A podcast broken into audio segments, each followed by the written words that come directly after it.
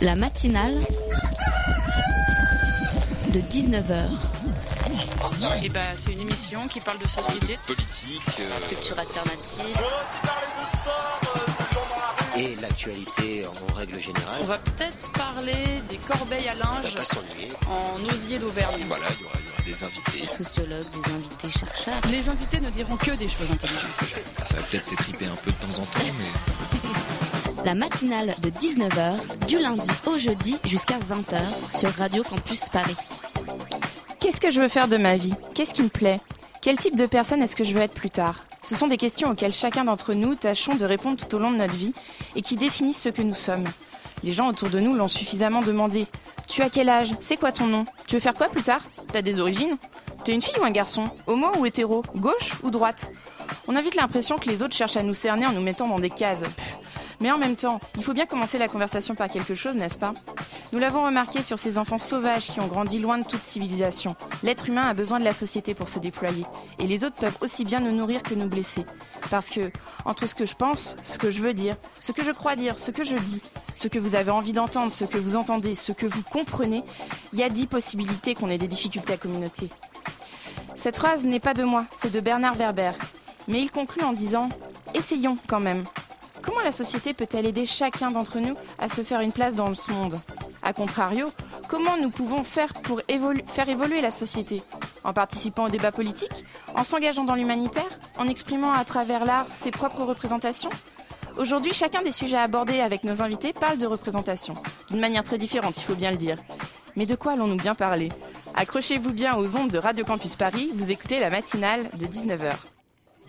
La matinale de 19h, le magazine de Radio Campus Paris. Bonsoir à tous. Ce soir, nous allons débattre de l'apprentissage du genre à l'école. Que faut-il en dire? Comment aborder le sujet avec les enfants? À quel âge? Nous en parlerons avec Brigitte Laloupe et Léa Doménac, toutes deux auteurs et réalisatrices du web documentaire L'école du genre. J'aurai également à mes côtés Dounia, une co-intervieweuse de la matinale. Nous allons aussi parler d'art avec la Manufacture 111. C'est un centre de création urbaine qui euh, accueille euh, cette année le prix du graffiti et du street art, l'occasion d'exposer 60 artistes sur le thème de l'écologie et de l'environnement dans la ville. Charlotte est la commissaire de l'exposition, elle sera avec nous pour nous en dire plus. Nous aurons aussi une chronique euh, de Maureen qui sera une surprise. Vous êtes bien avec nous pour la matinale de 19h sur le 93.9 ou sur radiocampusparis.org. Bienvenue à tous. Cette fille, elle est bizarre parce que c'est pas une fille et c'est pas un garçon. Pourquoi tu dis ça Parce qu'elle aime pas, elle aime pas jouer à l'élastique ni jouer à la corde à sauter. Pour toi qui joues à l'élastique Bah les filles, Ah bon? D'accord. Et puis elle aime pas quoi d'autre aussi? Elle aime pas jouer au concours de crachat alors que ça, généralement on, on le fait pas mais ça doit être les garçons qui le font. Normalement, c'est les filles qui font la cuisine pour les autres. Que les garçons, normalement, ils font pas la cuisine. C'était un extrait du web documentaire dont nous allons parler.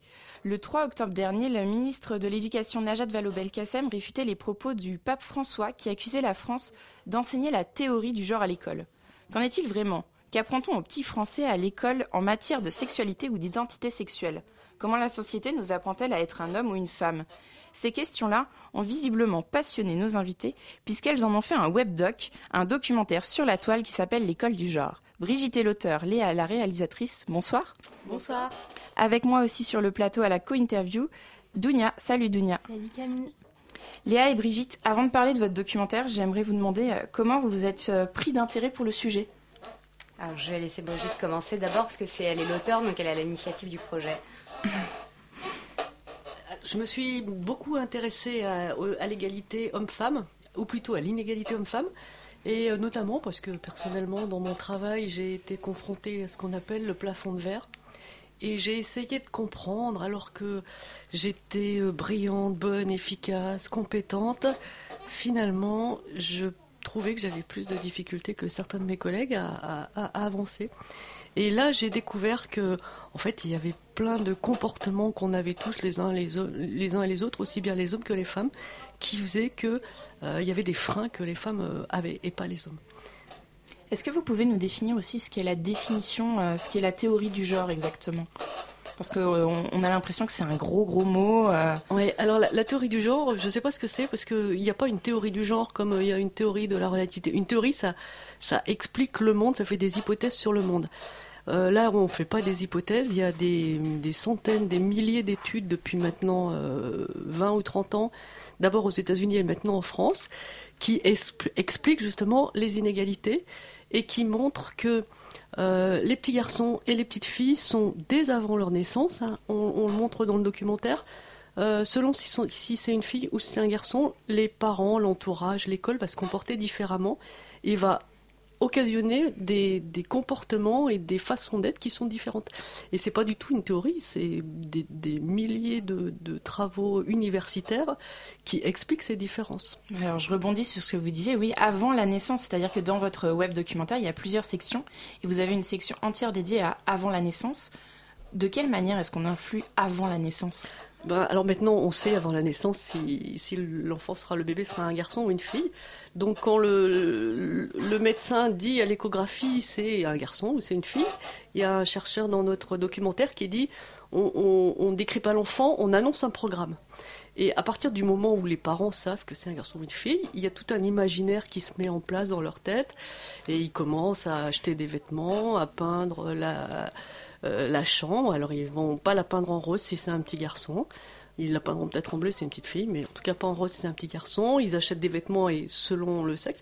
Et puis ils imaginent que euh, ils vont jouer au foot avec, euh, ils vont faire des gâteaux avec, ils vont voilà, ils imaginent tout ce qu'ils vont pouvoir faire avec cet enfant. Et ce qu'ils imaginent est absolument lié au genre, au sexe de l'enfant, c'est-à-dire qu'ils n'imaginent pas euh, qui vont jouer au foot avec. Le papa, il n'imagine pas qu'il va jouer au foot avec si c'est une fille. En tout cas, il l'imagine beaucoup moins que si c'est un garçon. Et du coup, pourquoi vous, avez choisi d'en faire un web documentaire euh, bah ça en fait euh, à la base quand Brigitte est allée voir la, la production c'était pour, pour eux une façon de pouvoir balayer le sujet en fait et de faire un véritable outil euh, parce que là, il y a pratiquement euh, il y a plus de 150 minutes de film. Euh, un documentaire, c'est 50 minutes, 90 minutes. Là, c'était le fait d'aller, de pouvoir naviguer d'un point à l'autre, d'un âge à l'autre, et que finalement tout le monde puisse trouver quelque chose qui l'intéresse et que ce soit facile. c'était à peu près ça. Et pourquoi, enfin, pourquoi ce terme-là est devenu tabou et même même un peu péjoratif quand on dit école du genre, ça sonne un peu comme. Euh, en fait, je vais rebondir sur ce qu'a dit Brigitte là sur la théorie du genre. Ce qu'il faut bien que les gens comprennent, c'est qu'il n'y a pas de théorie. Euh, la théorie, ça a été un mot qui a été inventé au moment des ABCD de l'égalité euh, par les anti-mariages pour tous et qui ont parlé de la théorie comme on parle d'une théorie du complot. C'est ce qu'on disait, le genre, c'est un terme qui est utilisé en sciences sociales, mais il n'y a aucune théorie, comme disait Brigitte, il n'y a que des études. Et c'est devenu euh, tabou parce que ça a cristallisé une certaine peur de la société euh, sur euh, qu'est-ce que nos enfants vont devenir, une vraie peur, une vraie homophobie, c'est ça que ça révèle aussi, une vraie gayphobie même. et c'est pour ça que tout ça s'est cristallisé et est devenu tabou. Et du coup, est-ce qu'on enseigne vraiment la théorie du genre dans les manuels scolaires? Bah non, puisqu'il n'y en a pas. Il n'y a pas de théorie du genre, donc on ne peut pas l'enseigner. D'accord. Et vous parliez de tabou tout à l'heure, euh, justement, sur cette euh, fameuse théorie du genre, qui est, on, l'a compris, un, faux mot, une fausse expression qu'il faudrait euh, remplacer par une autre. comment, vous a, comment a été accueillie vos questions, votre votre volonté de faire ce web documentaire par les gens que vous avez interviewés. Je sais que vous avez interviewé des futurs parents, j'ai vu, j'ai vu quelques extraits. Alors euh, pour ça c'était assez drôle euh, parce que justement on était juste après, je crois que Brigitte, tu l'as écrit juste après la ou juste avant, enfin au moment en tout cas des, des, problématiques euh, des ABCD de l'égalité, au moment où ils avaient été retirés, etc. Où il y a eu vraiment beaucoup de problèmes, notamment dans les écoles. Avec les parents, on n'a pas eu trop de problèmes. Par contre, dans toutes les institutions, euh, école, mhm. collège, lycée, euh, fac, euh, voilà. Dès qu'on disait on vient tourner un web documentaire qui s'appelle l'école du genre, on disait ah non non non, nous la théorie du genre rien à voir avec nous. Donc du coup on disait d'accord, puis on revenait, on disait on a un super projet qui s'appelle éducation et stéréotypes. Là tout le monde disait ah oui c'est formidable, on est tellement pour l'égalité, venez tourner chez nous.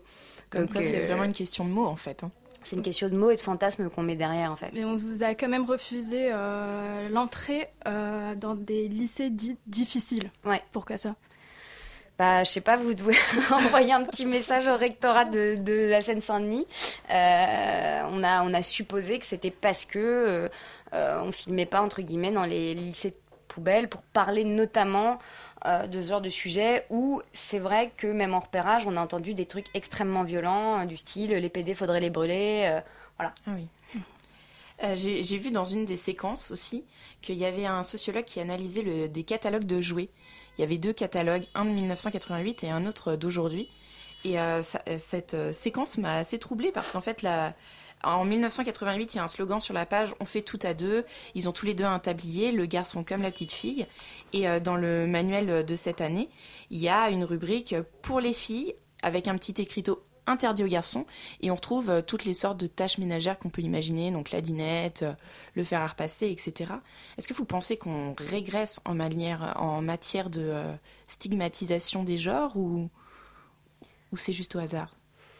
Alors comme moi je suis un peu plus âgée que vous, je peux vous dire que j'ai connu effectivement une époque, euh, à la fin des années 70, où il y avait dans l'idée, parce que c'était pas forcément vrai dans les faits, mais euh, il y avait une beaucoup plus forte volonté de, l'ensemble de la société de supprimer les, inégalités et d'aller vers euh, davantage d'homogénéité. il y a eu une époque où les garçons et les filles s'habillaient, on mettait tous des jeans en pâte def et, et on était beaucoup plus semblables que maintenant. Et puis, ce qui s'est passé, je pense, c'est que comme euh, il y a de plus en plus, les femmes ont, investi de plus en plus tous les champs masculins, le travail, enfin, on, a beaucoup de, femmes quand même euh, dans beaucoup d'endroits maintenant, même s'il reste des inégalités. Et il y avait quand même il reste quand même, je pense, une envie des uns et des autres de se différencier parce que euh, on, a souvent envie, pas tout le monde, mais de montrer que on a été élevé comme une fille et on est une fille et on est un garçon. Et donc il y a une différenciation et que les, marques, enfin les, marques, euh, les, vendeurs euh, euh, accentuent formidablement. D'accord, mais j'ai vu aussi après qu'il y avait, même sur les manuels scolaires, qu'il y avait plus d'hommes que de femmes représentés quand on fait des exercices. Tom achète une voiture, maman achète une, des œufs si on sait qu'il y, a, y a un défaut de représentativité dans les manuels scolaires, et même de manière très générale, pourquoi est-ce qu'on fait rien? Parce que là, ça a été prouvé qu'il y a, y a quelque chose, qu'il y a un problème. Bah, moi, j'ai une théorie. Brigitte va donner la sienne. Il y a plusieurs choses. C'est que c'est un mouvement global de la société. Moi, je me rends compte même à mon échelle, euh, euh, que ce soit les personnages dans les manuels scolaires, mais que ce soit dans les dessins animés, dans les films, etc. Euh, moi, j'écris aussi un peu pour la télévision et, j'ai plein de copains, de copines qui sont auteurs. C'est que, un moment, le genre universel entre guillemets, c'est le, masculin, c'est-à-dire qu'on, soit disant, tout le monde peut s'identifier au masculin et que même quand on commence à faire des personnages féminins forts, etc. Euh, tout d'un coup, ça trouble les gens. Et ça trouble notamment qui? Notamment les hommes. Parce qu'aujourd'hui, on va dire quand même la vérité, qui a le pouvoir, c'est quand même euh, l'homme blanc de 50 ans. Donc, c'est lui qui définit le, genre universel. Donc, ça tourne un peu en rond, en fait. Moi, c'est, je pense ça. Je sais pas si Brigitte, tu. Oui, puis je pense que les, auteurs vont vers la facilité, c'est-à-dire qu'ils reprennent les livres d'avant, ils les, ils, les rechangent un peu, ils les remettent au goût du jour, mais ils font pas l'effort euh, d'aller chercher autre chose. Et on a un bon exemple, par exemple, avec la difficulté d'avoir des femmes euh, des femmes modèles. Alors aussi bien en histoire, hein. dans les livres d'histoire, il y a une étude qui, date de 3-4 ans, enfin qui est assez récente, qui montrait qu'à part euh, Jeanne d'Arc, Marie Curie et Simone Veil, il n'y a quasiment pas de femmes, enfin il y a très peu de femmes dans les livres scolaires. Et pourquoi? Parce que quelqu'un qui voudrait changer ça doit faire des recherches pour trouver des femmes, parce qu'il y a moins de femmes qui ont été mises en avant. Il n'y a pas moins de femmes en histoire. mais... même les femmes qui ont été mises en avant, au final, euh, je pense par exemple à Olympe de Gouges. Une fois, j'ai été étonnée de voir que j'avais une amie qui ne la connaissait pas, alors que c'est une des révolutionnaires les plus importantes. Ouais, mais alors ça, c'est récent. Alors ça, je peux en parler, parce que moi, j'ai ouvert en 2008 un blog euh, que vous connaissez peut-être qui s'appelait euh, Olympe et que j'avais appelé Olympe parce que je trouve que c'est un joli prénom et puis c'était en référence à l'homme de gauche. Et en 2008, je peux vous dire que quasiment personne ne connaissait Olympe de Gouges, enfin à part des milieux féministes très, très spécialisés, et que depuis, euh, il y a beaucoup de choses, grâce aux associations notamment comme Osez le féminisme, la barbe, qui, qui, sont connues mais qui n'étaient pas il y a moins de dix ans. On va faire une petite pause de, de musique, ne quittez pas. On va écouter The Submissive et le titre s'appelle Forces.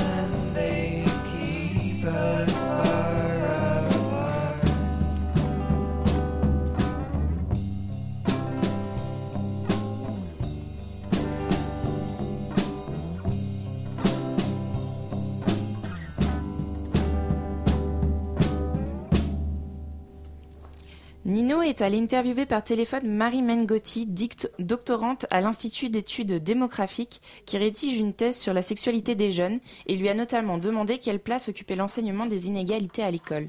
Les inégalités de genre se manifestent aussi dans la sexualité. Est-ce un sujet dont les enseignants parlent?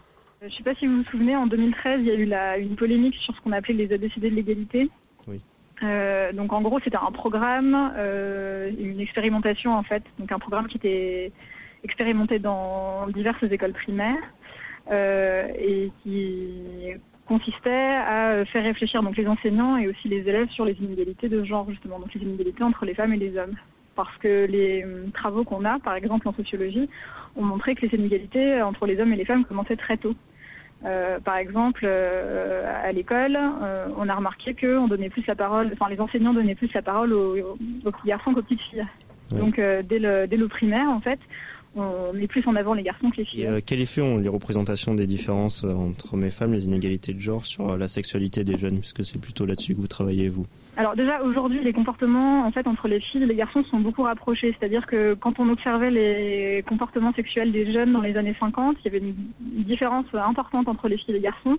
Les garçons entraient plus tôt dans la sexualité et les filles plus tard. Euh, et les garçons entraient euh, euh, plus souvent dans la sexualité hors mariage, donc avant d'être mariés, alors que les femmes c'était plus souvent au moment du mariage. Et aujourd'hui il y a un rapprochement des pratiques. Ouais, c'est ça. Parce qu'en fait, aujourd'hui, ce qu'on voit, c'est que euh, à quelques mois près, les garçons et les filles entrent dans la, dans la sexualité au même âge.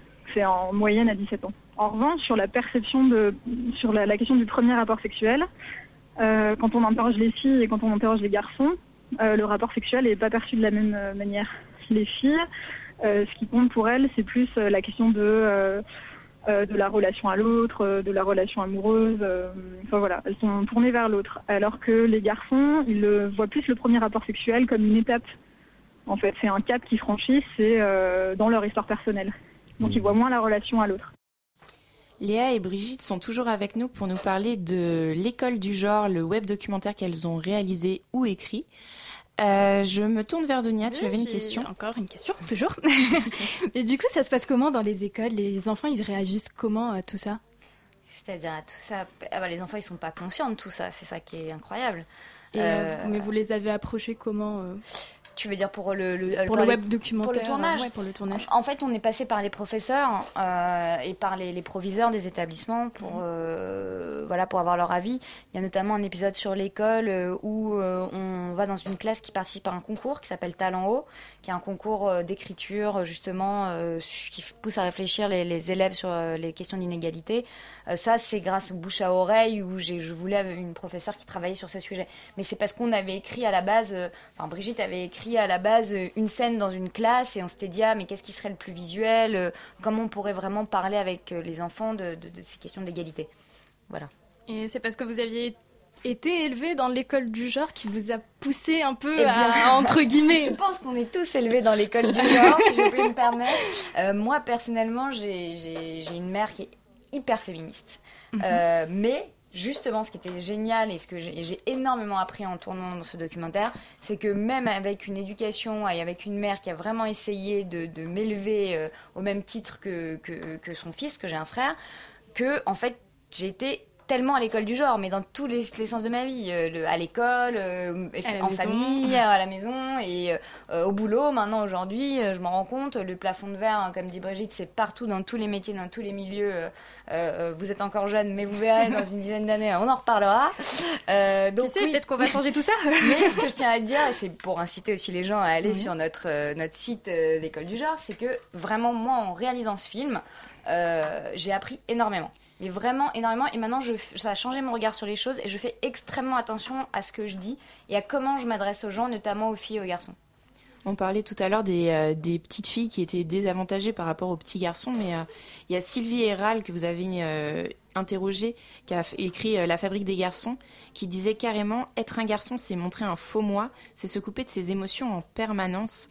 les garçons aussi, ils sont victimes de la théorie du genre. Oui, tout, le monde est victime parce que de toute façon, une société qui est inégalitaire euh, de ce point de vue-là est forcément euh, euh, maltraitante sur plein de points de vue avec ses membres, quoi, que ce soit des filles ou des garçons. Après, c'est plus facile pour les garçons, notamment d'un point de vue professionnel, du point de vue des revenus. Aujourd'hui encore, et ça évolue quasiment pas depuis maintenant une dizaine d'années, les femmes gagnent 27% de moins que les hommes, toutes raisons confondues, hein, pas seulement à travail égal. Mais, et ça, c'est une inégalité qui est absolument insupportable, je trouve. Oui, parce que vous poursuivez euh, également, euh, c'est pas seulement sur euh, le genre à l'école dont vous avez, vous avez parlé au final, parce que ça s'appelle L'école du genre, votre web documentaire, mais vous travaillez aussi sur, sur la vie après, sur, dans le sport, dans le travail.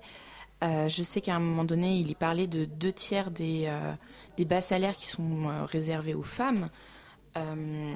Est-ce qu'il y a vraiment une une hiérarchie des métiers en fonction d'hommes et femmes, comme euh, ça a été attesté euh, dans, le web documentaire, comme vous en avez parlé bah, Ça c'est clair, hein. il suffit de regarder euh, tous les métiers qui sont moins bien payés. Alors à l'hôpital, vous avez des métiers d'infirmières, ce sont des femmes qui sont moins bien payées que des métiers de médecins. Vous avez des femmes de ménage, vous avez dans n'importe quelle structure, dès qu'il y a beaucoup de femmes, c'est des métiers qui sont moins bien payés. À tel point qu'il y a des professions comme par exemple euh, les avocats ou les juges qui s'inquiètent parce que c'est des professions, ou les médecins aussi, qui s'inquiètent parce que c'est des professions qui se féminisent beaucoup. Et euh, les, personnes disent, oui, mais euh, on va baisser en réputation et en revenus. Il y a vraiment un lien fort entre ce qui est gagné dans un métier et les femmes. et ça tourne dans les deux sens. Et alors, comment vous voyez l'école idéale, du coup, pour euh, changer ces mentalités? Qu'est-ce qu'on doit faire pour que euh, ça avance, quelque part? Bah Déjà, il faut prendre les choses avant l'école. Euh, c'est ce qu'on disait, c'est-à-dire que là, dans votre sujet, la, la, chercheuse parlait de, des inégalités à l'école, qu'on interrogeait plus les garçons que les filles. Il faut savoir que dès la maternité, il y a des études qui ont démontré qu'on fait attendre une fille quand elle pleure, on la fait attendre deux fois plus longtemps qu'un garçon. Pourquoi? Parce qu'on habitue la fille à attendre à passer après. Donc déjà, on parlait du programme tout à l'heure avant la naissance, c'est-à-dire que chaque étape de la vie euh, fait qu'on est casé dans notre catégorie de genre et que euh, malheureusement ça commence même avant. Après à l'école, il y a les ABC de l'égalité, c'était c'était super bien. Enfin, c'était vraiment génial. Je n'en comprends pas encore une fois comment ils ont pu reculer euh, et pas mettre ce système en place parce que on apprend justement dès le départ qu'on peut être une, on est une fille, on est un garçon, finalement on est ce qu'on veut et que et qu'on apprend aussi la différence et à pas être codifié dans, dans le genre et que genre et sexe ne sont pas forcément liés. Mais alors comment faire? Parce que justement, vous dites euh, il faut faire ça avant l'école, mais c'est largement inconscient et on voit bien quand vous interviewez les, les, parents des futurs bébés, ils, ils, essayent parce qu'ils veulent que leurs enfants soient traités de manière égale. Mais on sent bien que ça résiste quand même dans leur discours, que oui, ils habilleraient pas leur petite fille seulement avec du rose, mais avec du bleu. Mais pour un garçon, le rose, oui, mais en même temps, comment est-ce qu'on fait pour déplacer l'inconscient? C'est tout l'objet du travail que je fais. C'est déjà, c'est bien d'en prendre conscience. C'est déjà bien si nous, parents, enseignants, on se rend compte que on parle pas de la même façon à une petite fille ou un petit garçon, que un enseignant, il demande pas la même chose à une petite fille ou un petit garçon. Déjà, si on en prend conscience, ça veut dire que dans un coin de notre tête, on va dire ah attention là comment t'as fait? Et on va changer. C'est déjà le premier pas. D'accord. Et du coup, c'est aussi un problème qui, qui revient, euh, j'ai l'impression, chaque année, rappelons-le, l'an passé, euh, les, euh, les, stéréotypes des manuels scolaires, etc. Mais du coup, la solution, en fait, c'est quoi pour se passer de tous ces stéréotypes? Ça serait quoi une société sans stéréotypes? Ah bah une société sans stéréotypes, euh, bah, c'est une, société qui réfléchit déjà beaucoup plus sur elle-même. Euh, c'est quand même euh, en France, on est quand même un pays où justement les études sur le genre, dont on parlait, dont parlait Brigitte au départ, c'est extrêmement populaire et accepté dans les pays anglo-saxons, aux États-Unis, au Canada, en Angleterre. En France, c'est très peu connu. en France, on part du principe que l'égalité est là parce qu'on l'a dit. Donc il y a une égalité de fait, mais c'est pas vrai. C'est pas parce qu'on dit l'égalité qu'elle est là. Euh, et elle a raison, euh, Brigitte, c'est la, prise de conscience. Et la prise de conscience, c'est accepter de dire bah ouais, les hommes naissent libres et égaux en droit, mais en vrai, bah non, ils le sont pas. Et est-ce que vous faites des ateliers dans les classes du coup? Parce que c'est vrai que votre, votre projet est très éducatif. Très pédagogique. Est-ce que euh, vous avez fait des rencontres avec... euh, Bah des- là, en, en fait, euh, pour l'instant, on, on commence des projections euh, à droite à gauche. on, on est en partenariat avec la Cité des Sciences, donc donc les choses se mettent doucement en, en place. J'allais dire en classe, non, en place. Mais donc on va aller dans, Pas on encore va- dans les classes. Voilà, c'est ça. Non, on va aller dans certaines écoles. Euh, on avait des partenariats avec le, le rectorat, mais euh, par exemple à Bordeaux, mais pas, chose marrante, c'est-à-dire que on est avec, le- on est labellisé par le ministère des droits des femmes, mais le rectorat de Bordeaux finalement ne veut plus organiser de projection à cause du mot genre. Merci Léa. Pardon, vous vouliez Alors oui, je voulais juste dire que l'idée du, du web documentaire, c'est aussi qu'il se suffit à lui-même et que Bien sûr. tout le monde devant son ordinateur chez lui peut y accéder et voir donc euh, les petites vidéos qu'on a essayé de faire euh, pédagogiques. Je rappelle que la- l'adresse du site c'est www.écoledugenre.com. Merci Léa et Brigitte d'être venues nous parler de votre beau projet et euh, on se quitte avec une pause musicale.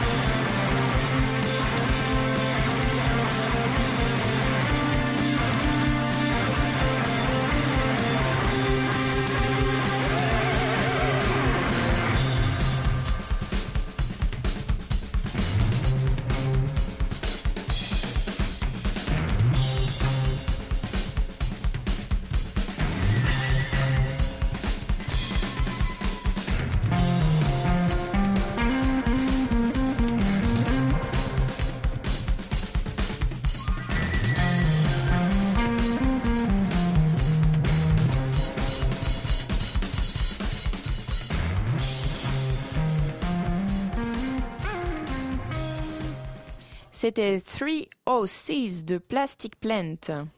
La matinale de 19h du lundi au jeudi jusqu'à 20h sur Radio Campus Paris. Pas la peine de vous mettre en quatre pour trouver une boîte qui vaut le coup ce week-end. Si vous n'allez pas à la danse, c'est la danse qui ira à vous car ce soir, c'est le retour de Danse avec les stars. oui Camille, alors c'est pas ce soir, c'est samedi soir. Danse avec les stars revient, saison 40 000. Non, en fait c'est juste la saison 7. Ça prend le relais de The Voice Kids à partir de samedi, donc sur TF1. Et je dois dire que cette nouvelle, elle me ravit particulièrement. Parce que cette année, en fait, le casting est particulièrement euh, gratiné.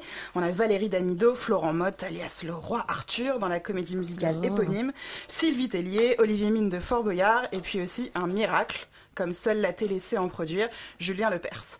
Un casting de haute volée donc, et d'ailleurs, rien qu'à voir la bande-annonce, diffusée depuis une quinzaine de jours sur la chaîne et sur les réseaux sociaux, ça promet de très très grands moments de télévision. Pourquoi Il y a quoi de particulier dans cette bande-annonce? Eh bien, a priori, euh, rien, mais vous me connaissez, je cherche toujours un petit peu la petite bête, et cette bande-annonce, en fait, elle commence tranquillement. Les fameuses stars sont mises en scène dans un décor qui rappelle leur lieu de travail. Euh, Damido peint des murs, Julien Lepers anime une émission, Sylvie Tellier défile sur un podium avec des fausses Miss France. Et puis soudain, elles sont prises d'une furieuse envie de danser. Alors les danseurs partenaires de l'émission, faut leur rentrer dans le champ, et tout le monde se met à swinger en souriant de toutes ses dents. Enfin ça, c'est pour les stars blanches, parce que casting de cette année, il y a une célébrité française noire, Laurent Mestré, qui ne reçoit pas exactement le même traitement. Comment ça? Eh bien, Laurent Mestré, mannequin de profession et coach sportif, selon les informations qu'on peut trouver sur son site internet, ne répond pas à l'appel irrépressible de la danse en plein milieu d'un shooting photo ou d'une salle de sport. Non, il croise sa partenaire dans un décor de jungle, torse nu, avec à la main une torche enflammée et autour du cou un foulard rouge. Alors, j'ai fait des recherches.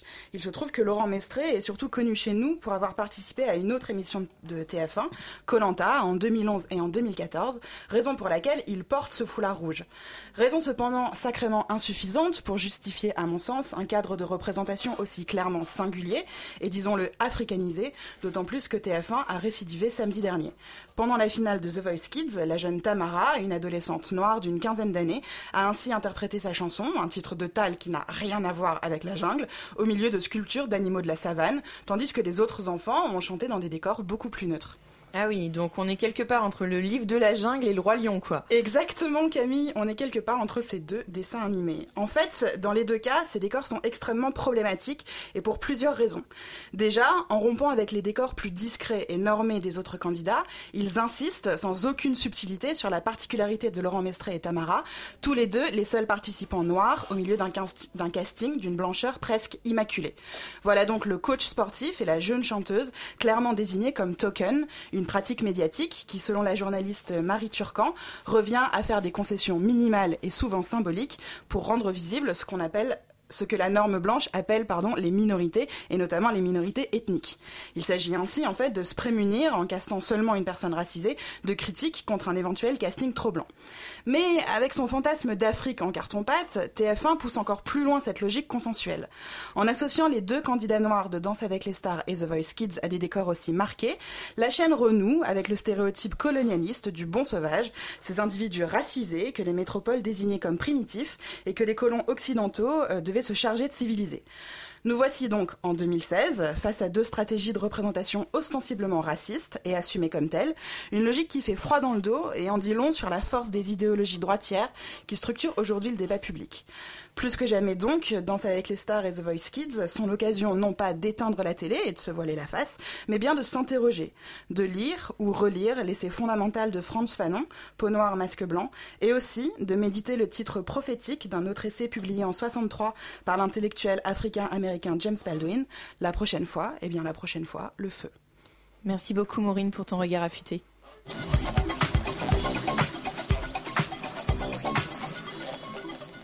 Charlotte nous a rejoint sur le plateau. C'est la commissaire qui a organisé l'exposition créée pour le prix du graffiti et du street art. Bonsoir Charlotte. Bonsoir. Je suis aussi accompagnée de Julien de Radio Campus. Salut Julien. Bonsoir. Cette année, l'exposition occupe la Manufacture 111. C'est toujours l'Open Graffiti qui organise l'événement. Pourquoi ce lieu, Charlotte? Alors écoute, euh, c'est simple. D'ailleurs, je pense que c'est même très adapté la Manufacture 111 parce que c'est un lieu euh, euh, bah, qui, est assez atypique. Euh, avant, nous étions en fait à la, Fondation EDF en 2014. Et, là, je trouve que c'est un lieu qui est très adapté à l'art urbain. Voilà. Oui, alors euh, bon, en parlant d'art urbain, le, street art, est-ce qu'on pourrait le définir? Alors, on va le définir, ouais, bien sûr. Euh, on va déjà séparer le graffiti du street art. Alors, c'est quoi la différence Voilà. Alors, euh, c'est assez simple. En fait, le, le graffiti, il y a des codes euh, et une histoire euh, qui vient des États-Unis. La chaise bouge en fait, du coup, il faudrait arrêter de bouger. Bon. Faut pas bouger. On ne bouge Ah, plus, c'est on la ne mienne respire aussi. plus. Toutes les chaises c'est à grincent, cause de c'est toi. incroyable. Changeons de chaise. Euh, donc voilà, le graffiti vient du. Mais c'est toi qui bouge. C'est moi qui bouge. Euh, Donc on comprend le, le voilà. street art, si on peut le définir. Voilà. Donc, on va parler d'abord du graffiti parce que c'est vrai qu'il a une histoire euh, euh, beaucoup plus longue parce qu'il est né dans les années euh, 70 euh, aux États-Unis et venu ensuite en France euh, une dizaine d'années plus tard. Et donc, euh, c'est venu d'abord dans les villes et ensuite c'est arrivé dans les banlieues. Euh, pourquoi? Parce que euh, les artistes en fait voulaient être vus euh, le plus possible, prendre des risques, aller en hauteur pour être les plus forts, on va dire entre eux dans les dans les groupes en fait, les crews comme on appelle, hein, et se faire montrer du grand public et, donner des messages en fait à la base.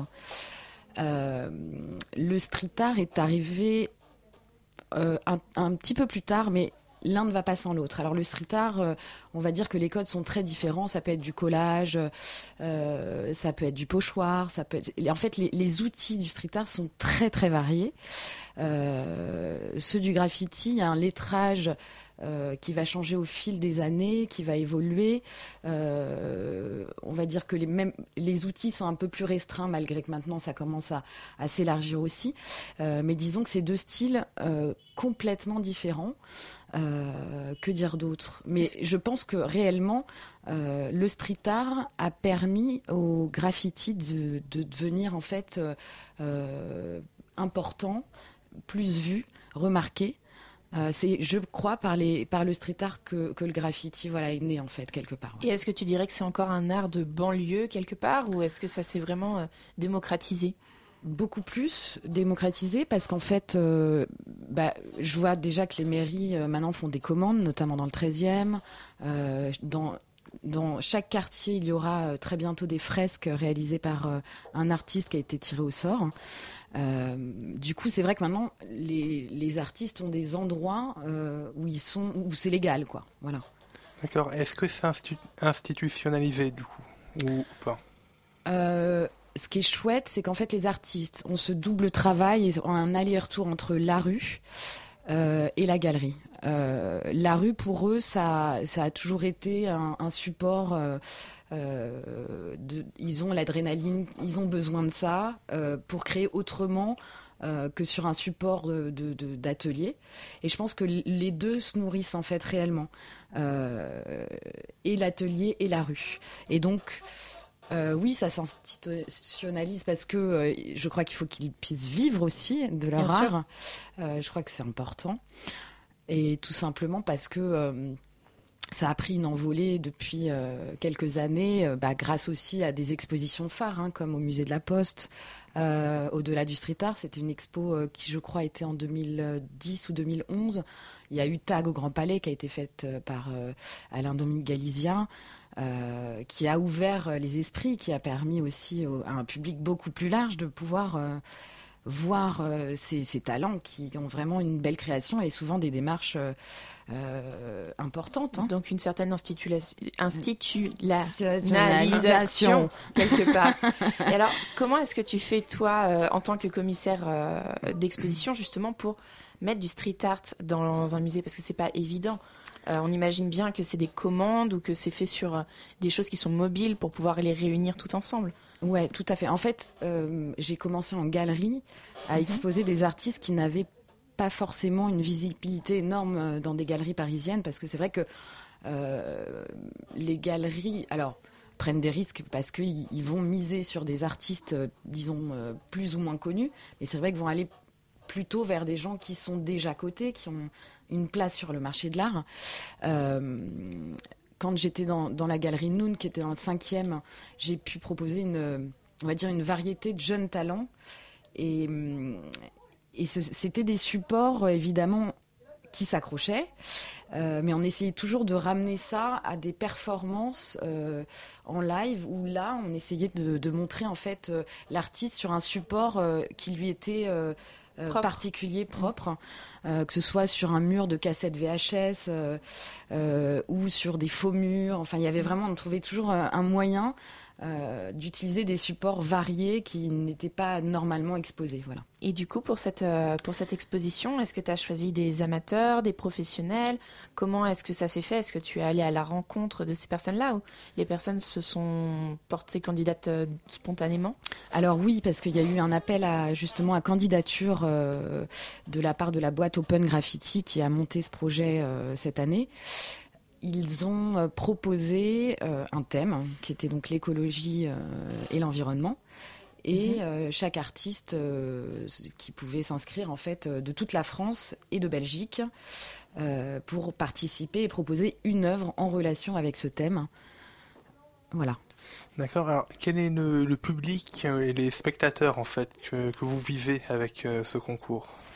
Alors c'est très très varié finalement parce qu'on on va même des enfants, il y a sûrement des, visites guidées aussi qui seront organisées.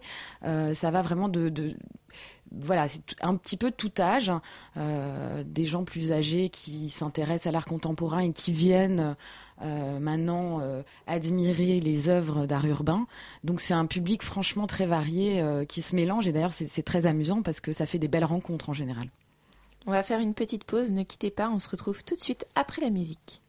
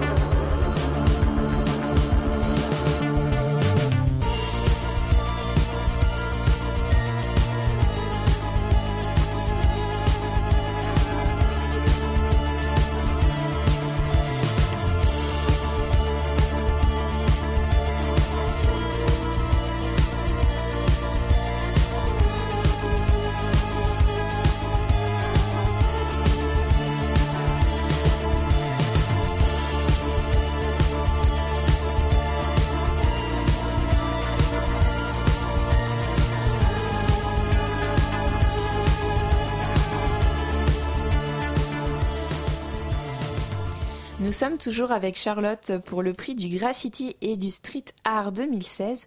Qui est-ce qui a choisi le thème de cette année? Je rappelle, c'est l'écologie et l'environnement dans Tout la ville. fait. C'est ça, exactement. Euh, alors en fait, ça a été un thème que Cédric Naemi, euh, qui a imaginé ce, ce projet depuis 2014, euh, a voulu mettre en, en avant en fait par rapport à la COP 21. Évidemment. Voilà, donc c'était d'actualité un peu plus tard, mais disons que voilà, c'est un sujet qui lui tenait à cœur.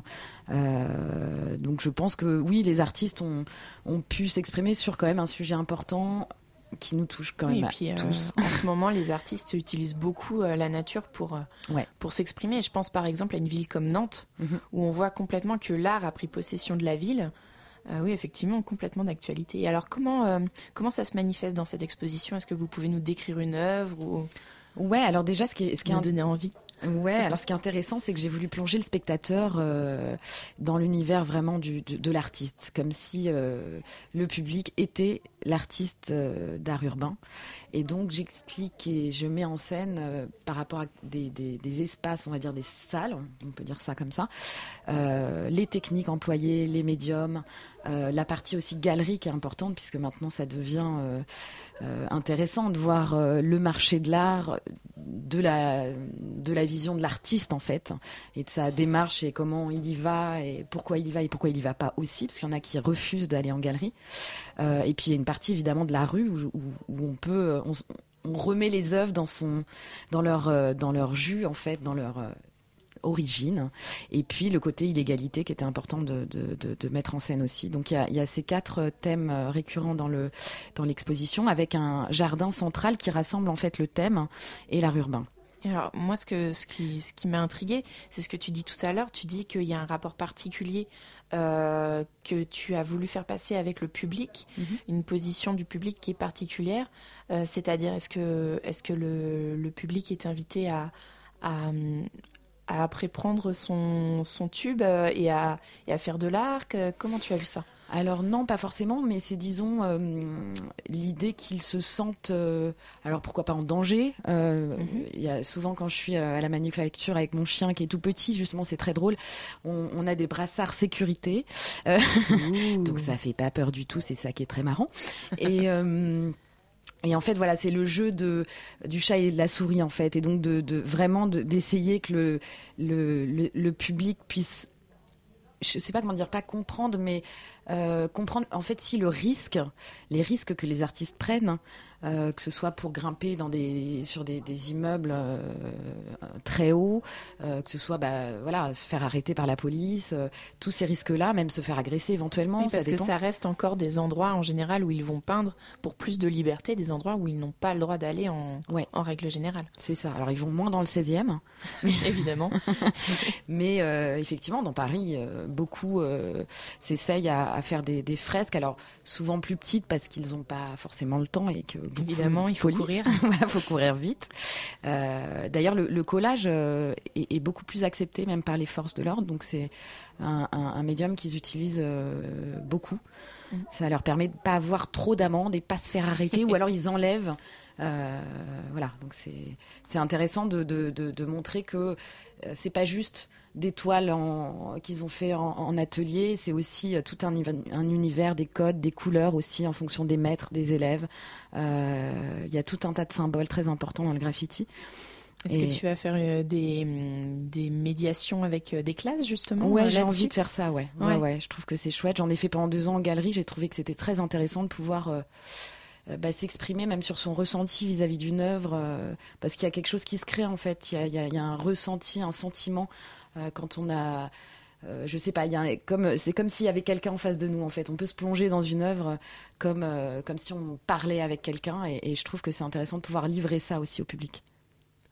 Oui, alors pour revenir sur les euh, sur les poursuites euh, judiciaires, là aujourd'hui on a eu euh, Thomas Vuil, donc alias Monsieur Chat, qui a été condamné à payer 500 euros, donc pour dégradation d'un bien appartenant à autrui.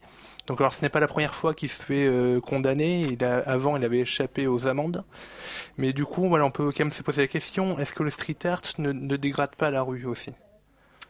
Alors c'est un, un vaste sujet parce que certains, euh, dans, dans certaines autorités vont effacer euh, sans, voilà, sans demander quoi que ce soit. D'autres vont garder l'œuvre en, en fonction, finalement, je crois, euh, de quelque chose d'objectif. Ça, ils trouvent ça beau, ils vont le garder, on va dire. Et donc maintenant, c'est très difficile. Il y, a, il y a comme une police du beau, quoi. Oui, en mais fait. en même temps, voilà, euh, on peut pas, euh, on peut pas dire ça c'est beau, ça c'est pas beau. Ça dépend tellement des personnes. Ça Oui, et puis l'art n'est pas forcément beau. Non, alors euh, puis ça peut questionner, donc il y a peut-être ça aussi qui rentre en compte. Euh, Il y, a- il y a comme une, un espèce de vide en fait juridique hein, sur le street art encore. Euh, donc il y a des choses permises et d'autres beaucoup moins.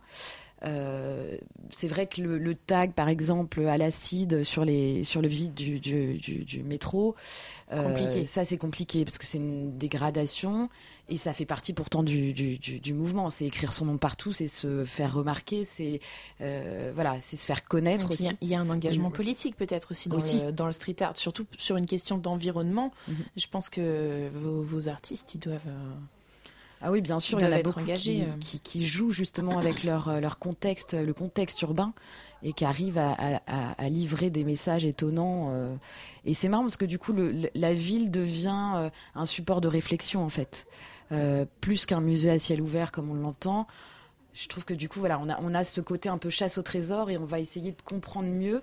Et, et- et la société est comme euh, euh, montrée d'une autre, d'une autre, euh, d'une autre vision par un artiste. Voilà, et ça, c'est chouette de, pouvoir euh, bah, lever la tête souvent dans Paris parce que ça vaut le coup. Maintenant, il y a des très belles choses qui sont sauvegardées aussi.